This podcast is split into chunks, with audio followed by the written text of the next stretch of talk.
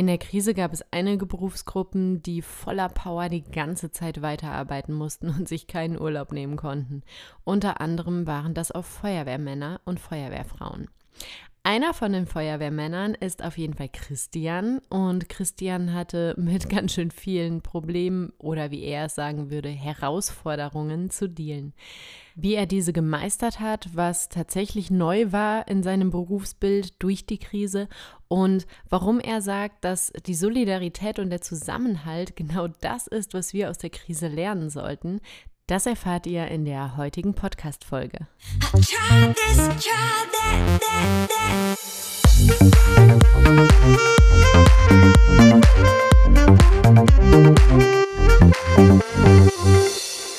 Ja, das ist das erste Interviewgespräch so richtig, wo ich sagen kann, Christian kenne ich noch gar nicht so richtig. Wir kennen uns nur über einen gemeinsamen Bekannten, den René. Und deswegen gebe ich jetzt direkt einmal Christian das Wort. Erstmal hallo Christian. Hallo Anne. Schön, dass du da bist und vielleicht magst du dich erstmal vorstellen. Wer bist du? Was machst du? Und so weiter. Ja, mm, ich bin Christian, 41 Jahre hier seit 2005 in Hamburg meiner Traumstadt. Es ist einfach wunderschön hier. Beruflich hat es mich hierher verschlagen, weil ich äh, durch den Job, meinen Job in der Berufsfeuerwehr hier in Hamburg, ähm, hier anfangen durfte 2005. Und da hat sich dann auch vieles weiteres ergeben. Meine Ehrenämter Ämter beim, äh, bei der EZ-Hilfe Hamburg, wo ich dabei bin, im Startschuss Hamburg, wo ich ab und zu das Volleyballturnier organisiere mit vielen netten anderen Leuten bisschen politisch aktiv bin in der LGBTI-Szene. Ja, und sonst äh, auch noch von vorher schon etwas äh, im Roten Kreuz noch in Schleswig weiter aktiv sein darf. Mhm. Das heißt, du hast einen absolut vollen Alltag, so muss ich mir das vorstellen, oder? Also es ist schon gut, einen Kalender zu haben, um da so einige Sachen zu koordinieren. Aber das ist in der heutigen digitalen Zeit ja gar nicht mehr das große Problem, ja. da man das ja alles im Handy neuerdings hat. Und das ist auch gut so. Sehr gut. Hat sich denn durch Corona im Jahr 2020, hat sich da was für dich verändert im Sinne von entschleunigen oder war dann sogar, ich meine, bei deinen ganzen Ehrenämtern und naja, als Berufsfeuerwehrmann hast du dann ja auch nicht frei, nur weil Corona ist, hat, war das sogar noch stressiger? Was waren so deine Erfahrungen? Es war anders, sagen wir das mal so. Es fing bei mir mit einem Corona mit Urlaub an sozusagen. Also es sollte Urlaub werden. Mhm. Es war lange geplant, in Skiurlaub zu fahren. Und wirklich zwei Tage vorher hat Corona mir einen Strich durch die Rechnung sozusagen gemacht. Das war im, vor dem ersten Lockdown im Februar, Februar, März. Ähm, und es wurde kurzfristig abgesagt. Mhm. Ich habe dann noch netterweise ein wenig Auffang gekriegt durch die Freunde, wohl mit denen ich dorthin fahren wollte. Mhm. Und habe dann vier, fünf Tage Freiburg gemacht. Eine wunderschöne Stadt. Mhm.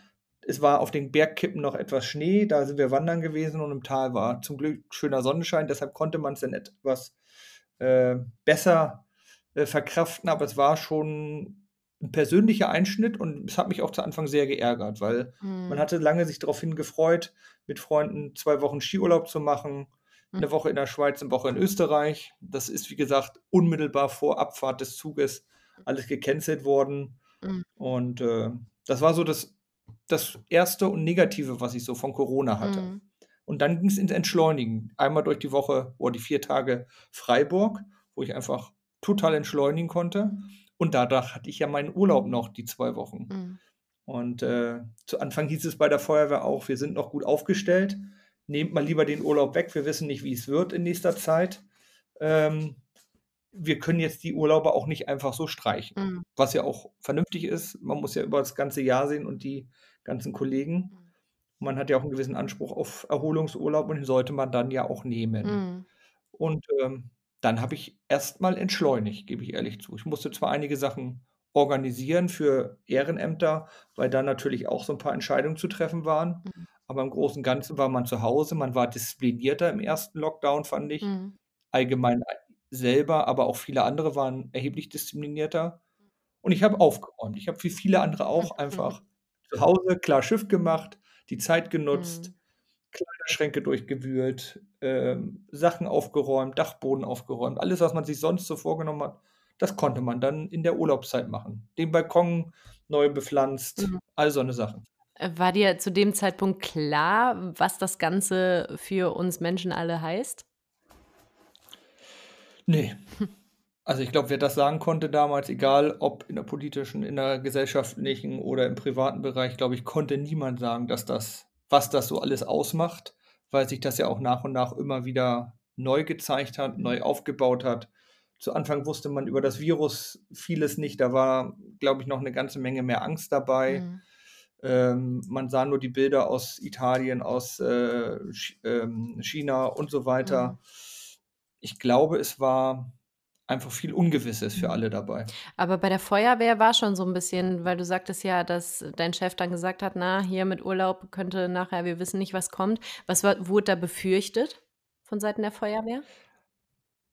Also, man wusste, dass da sicherlich vieles auf einen zukommt, äh, Desinfektionsmaßnahmen und so weiter. Man wusste natürlich auch nicht, wie infektiös ist das Ganze, grad zu Anfang. Mhm. Wie sind die Ausfälle?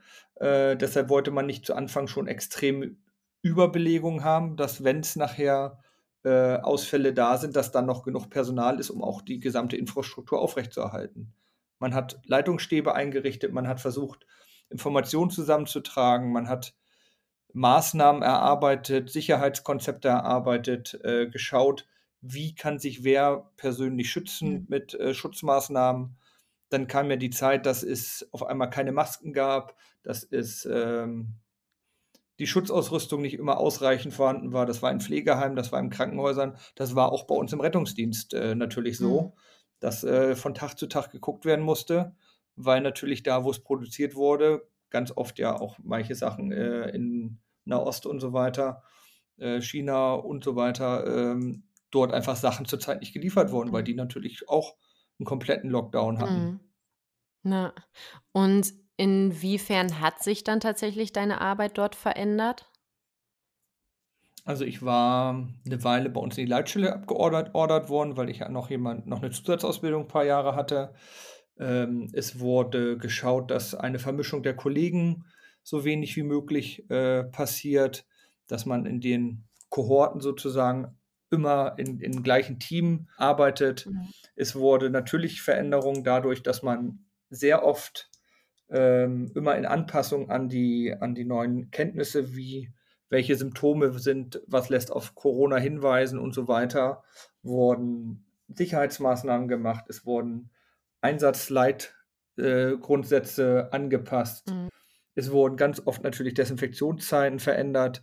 Nach jedem Einsatz, wo der Verdacht auf Corona war, ist 'n Fahrzeug rausgegangen, musste desinfiziert werden und so weiter, um natürlich auch eine Verschleppung auf andere Personen zu über äh, zu unterbinden Mhm. und natürlich auch selber mit Schutzkleidung, mit, äh, Infektionsschutzanzügen, mit Mundschutz, mit Na Brillen und so weiter, um selber dieses Personal natürlich auch nicht zu gefährden, beziehungsweise, äh, dort eine Durchseuchung oder eine eine ja, ein Ausfall von der einen Person aus gesundheitlicher Sicht, aber auch aus der Sicht, dass viele andere auch durch Quarantäne und so weiter ausfallen und Ja. dann gewisse sicherheitsrelevanten Aufgaben nicht mehr wahrgenommen werden können. Oha, das klingt ja schon nach einigen Änderungen und nach viel Arbeit, ne? So 'n ganzen Wagen ständig zu desinfizieren, stelle ich mir jetzt nach 'ner langen Arbeit vor.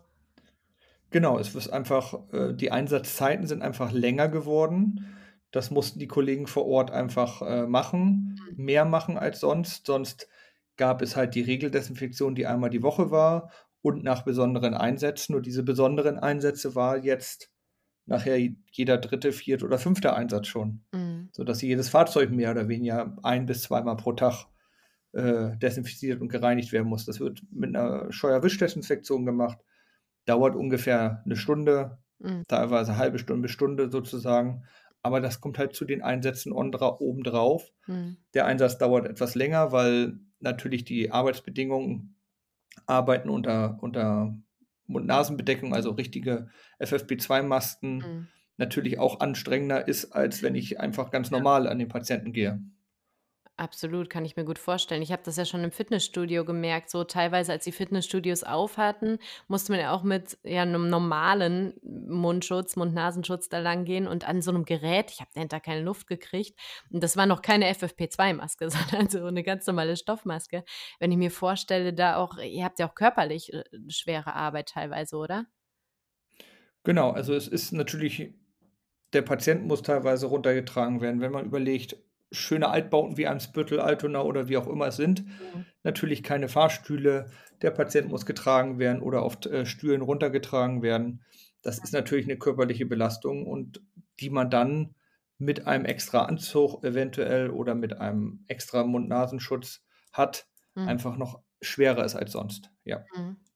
Ja, krass. Und generell Einsätze, kann man sagen, die haben sich jetzt durch zum Beispiel 'n Lockdown, 1. oder 2. Lockdown da haben die sich vermindert oder ist es gleich geblieben oder mehr geworden? Ich stelle mir jetzt irgendwie vor, wenn alle Menschen während 'nem Lockdown zu Hause sind, na ja, dann lassen die auch eher mal 'ne Herdplatte an oder so was.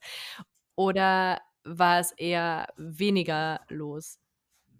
Also, im 1. Lockdown ist es in der Gesamtheit wir wir fahren ja in Hamburg neben dem 80 % ungefähr den Rettungsdienst und 20 % ist so die blaue Schiene der der Feuerwehrdienst in Hamburg. Mhm. Und im 1. Lockdown ist sind die Einsatzzahlen etwas zurückgegangen, könnte man sagen. Also, es war 'n bisschen ruhiger in Hamburg zum Glück, ähm, ist nicht so stark zum zur Wirkung gekommen, wie wir schon sagten, durch die Desinfektionszeiten, grad im Rettungsdienst und so weiter, wurde die Zeit so 'n bisschen aufgefressen. Es waren zwar in der Anzahl weniger Einsätze, Hm. die Belastung der Kollegen war aber nicht unbedingt, äh, sehr viel weniger, weil einfach durch verschiedene Maßnahmen, ähm, andere Aufgaben dann dazukamen, die dann mehr gemacht wurden. Mhm. Im Brandschutzdienst, glaube ich, ist nicht so viel mehr geworden. Da hat sich die die Waage gehalten. Ähm, aber natürlich, äh, passieren im im Arbeitsleben genau die Unfälle wie auch im Haushalt. Mhm. Ähm, und deshalb die die schweren Einsätze sind sind ähnlich geblieben. Sicherlich ging's in anfangs 'n bisschen zurück, äh, bei den Lapidareinsätzen. Also, der Hausarzt ist nicht da, Mhm. ähm, und jetzt will ich ins Krankenhaus und so weiter, ähm, oder das dauert mir dort alles zu lange, dort zu warten. Das ist weniger geworden, weil da war einfach auch noch die Angst sicherlich 'n bisschen dabei, Mhm. äh, bei den ersten ersten Lockdown. Mhm. Das kann man jetzt im 2. leider nicht mehr sagen. Es ist die erhöhte Arbeit Mhm. und zusätzlich noch die Schlachtzeit, die nicht weniger geworden ist, sondern teilweise einem noch so vorkommt, dass es mehr geworden ist. Mhm. Ähm, und dadurch, dass Husten, Schnupfen, Heiserkeit natürlich auch jetzt im normalen Winteralltag, äh, da war, dass wir sind im im, äh, in den kalten Quartalen sozusagen jetzt, Mhm. dann bleibt es nicht aus. Und wer will es jetzt unterscheiden? Ist das Husten oder der Husten jetzt von Corona? Mhm. Das kriege ich halt erst raus, äh, wenn der wirkliche Test gelaufen ist. Und das kann ich frühestens im Krankenhaus machen. Das braucht seine Zeit. Mhm. Also muss ich erst mal davon ausgehen, derjenige hat eventuell, äh, erste Anzeichen von Corona, also muss ich mich so verhalten. Mhm. Also muss ich die Desinfektions danach machen und, und, und. Also sind so verschiedene Faktoren. Man muss einfach wachsam sein. Mhm. Was hat das emotional mit dir gemacht? Im 1. Lockdown war vieles einfach die Ungewissheit. Mhm. Man nimmt sicherlich emotional viele Sachen auch mit von der Arbeit nach Hause in unserem Job. Mhm. Aber gesundheitlich musste man eigentlich über sich selber nachdenken. Klar, wenn's irgendwelche Atemschutzgifte beim Feuer waren, weil man was eingeatmet hat oder was auch immer, Mhm. kann das passieren, dass ich selber gesundheitlich davon was mitnehme. Mhm. Äh, bei diesen Einsätzen sozusagen, der war so nicht so richtig sichtbar, dieser Feind. Und zu Anfang wusste ja auch keiner so richtig: „Wie geht das? Nehme ich was mit nach Hause oder könnte ich meine Kinder oder Familie dort mit äh, Freunde, Bekannte infizieren, wenn ich dort vielleicht doch zwar geschützt, aber trotzdem Kontakt zu Mhm. Corona-positiven Menschen habe?“ Mhm. Und das hat sicherlich emotional bei mir, wie auch bei vielen anderen Kollegen, einige Einschränkungen gegeben oder dass man des Öfteren mal nachgedacht hat: „Hm, hoffentlich nehme ich das jetzt nicht mit nach Hause.“ Mhm. Ähm, inzwischen ist man schlauer, muss man ganz ehrlich sagen. Es sind ja zum Glück auch einige Zeit ins Land gegangen. Es wurde viel geforscht. Mhm. Äh, wir haben inzwischen einen Impfstoff. Mhm. Wir schauen jetzt, wie gut er wirkt oder wie wie gut er unsere Gesellschaft vielleicht aus dem Lockdown oder zum vor einem Lockdown wieder äh, ähm, schützen kann. Mhm. Aber man weiß ja noch nicht hundertprozentig, ist er nur fürs Krankheitsbild da oder mhm.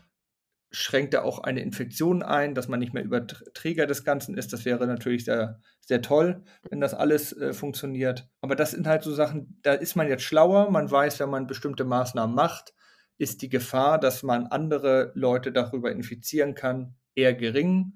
Wir haben eine hohe Testmöglichkeit inzwischen. Wir haben inzwischen äh, Schnelltests. Wir haben eine Riesenkapazität am PCR-Test, die zum Glück auch äh, bei uns in der Feuerwehr viel angewendet werden, mhm. um einfach auch das Sicherheitsgefühl, einmal das, das, den, das, die Sicherheit wirklich da zu haben, aber auch das Gefühl zu haben. Mhm. Ich fühle, kann mich sicher fühlen als Feuerwehrmann in, in Hamburg. Ja.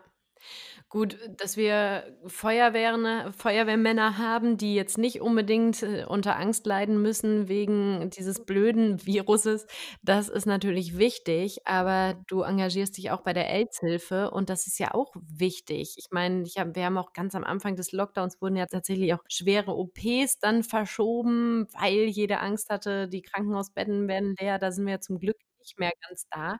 Aber bei der AIDS-Hilfe hattet ihr auch dann mit einigen zu kämpfen, oder?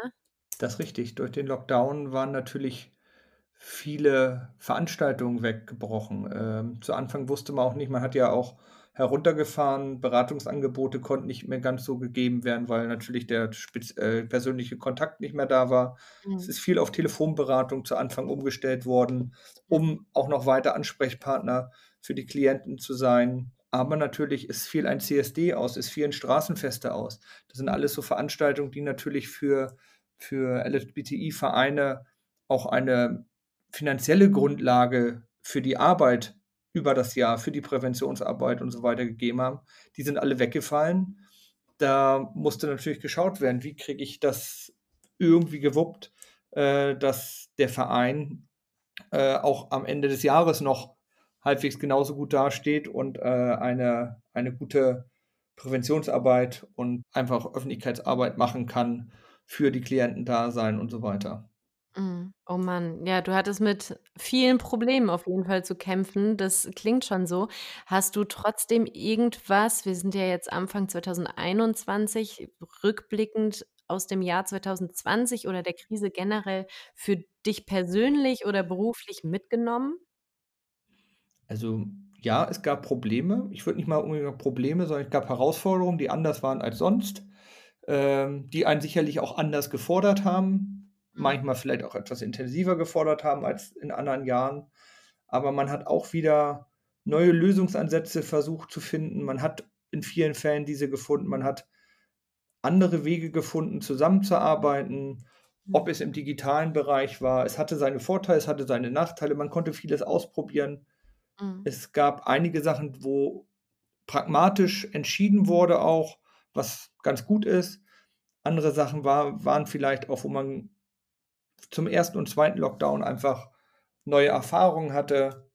Mhm. Ähm, ich sag mal so, ich glaube, die kann man gut in die neue, in die neue Zeit mit übernehmen. Äh, ich glaube, ein gewisser gesellschaftlicher Zusammenhalt ist einfach da wenn ich überlege, zur, vor Weihnacht, zur Weihnachtszeit, als ähm, der Bundespräsident und seine Frau in einem, zum Weihnachtskonzert waren, wo sie auch sagten, wir hätten uns Corona nicht gewünscht, um diesen gesellschaftlichen Zusammenhalt zu haben, aber der ist vielleicht einer, der ein klein wenig was Positives aus dieser Corona-Krise mm. gegeben hat. Mm. Das sieht sicherlich jeder in seinem Bereich etwas anders. Es gibt Bereiche, die sicherlich besonders hart getroffen wurden, ob es die Kunstszene ist, die Veranstaltungsszene. Es gibt andere Bereiche, die sind erheblich besser durch diese ganze Sache gekommen. Ich hoffe immer, dass man nicht es ganz vergisst äh, mhm. im sozialen Bereich, äh, dass es länger als das Klatschen hilft, sozusagen an den Balkonen, dass man überlegt, welche Jobs sind systemrelevant. Das ist immer so ein schönes, komisches Wort. Ich glaube, für alle Jobs sind irgendwo in seinem Bereich systemrelevant. Absolut. Aber ähm, dass der soziale Bereich einfach in Zukunft mehr noch oder deutlicher bedacht wird, dass der doch sehr viel wichtiger ist, vielleicht als ähm, nee, nicht als irgendwas, sondern auch sehr wichtig ist und deshalb auch dort eine vernünftige Bezahlung sein muss. Ja. Wenn alle einfach ein bisschen sehen, für sich, ähm, geht es meinem Nächsten gut? Mhm. Klar kann man sagen, wenn jeder an sich denkt, ist an jeden gedacht, aber kann das unsere, unsere Devise für 2021 sein. Ich glaube nicht, weil jeder sollte vielleicht mal schauen, geht es meinem Nachbarn gut, dann geht es mir auch gut. Mhm. Und so kann man dann dieses, ich habe ein tolles Haus gehabt, wo ich hier wohne. Mhm. Eine Hausgemeinschaft, die waren immer füreinander da. Und das war 21 noch mehr und viel besser, äh, 20 genauso gut und vielleicht noch sogar noch ein bisschen besser. Und mhm. wir das einfach auf der Gesellschaftsebene auch schaffen, bisschen links und rechts gucken, wie kann ich den anderen unterstützen, dann haben wir vielleicht auch was Positives aus, aus Corona gelernt. Ja, das wäre schön. Ich habe ja beides irgendwie erlebt. Also auf der einen Seite, äh, das so Nachbarschaftshilfe habe ich auch mitbekommen, aber dann diese Hamsterkäufe, die waren ja eher Ja. ja, finde ich jetzt irgendwie. Also Klopapier und Nudeln. Also, ich hoffe auch, dass dass deine Wünsche wahr werden und ja, tatsächlich die Menschen auch mehr, äh, Solidarität dann auch erfahren. Tatsächlich, dieser Podcast hier soll ja auch ein bisschen oder ja, hilft schon dabei, das Ganze auch so zu sehen. Denn also mir persönlich geben die Gespräche extremst viel, weil man einfach merkt, naja, wir haben alle alle haben mit dieser Krise zu dealen. Also es gibt niemanden, der irgendwie völlig ausgeschlossen ist und den einen trifft es mehr, den anderen weniger, aber irgendwie jeder ist, ist privat oder beruflich da irgendwo von betroffen. Und ich hoffe auch, dass es unsere Zuhörer so sehen und denen ja sehr viel Kraft geben. Genau.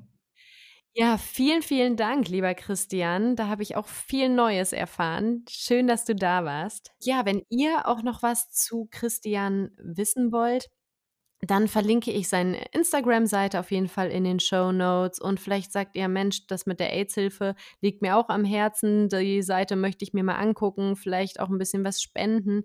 Das werde ich alles in den Show Notes verlinken. Mich findet ihr wie immer auf Instagram, Facebook, at Saxophonistin Hamburg, zusammengeschrieben und Saxophonistin mit PH. Oder auch auf YouTube unter dem Suchbegriff Anne La Sastra. Und ich freue mich, wenn ihr den Kanal abonniert, wenn ihr eine Bewertung Bewertung da lasst und freue mich auf die nächste Folge mit euch.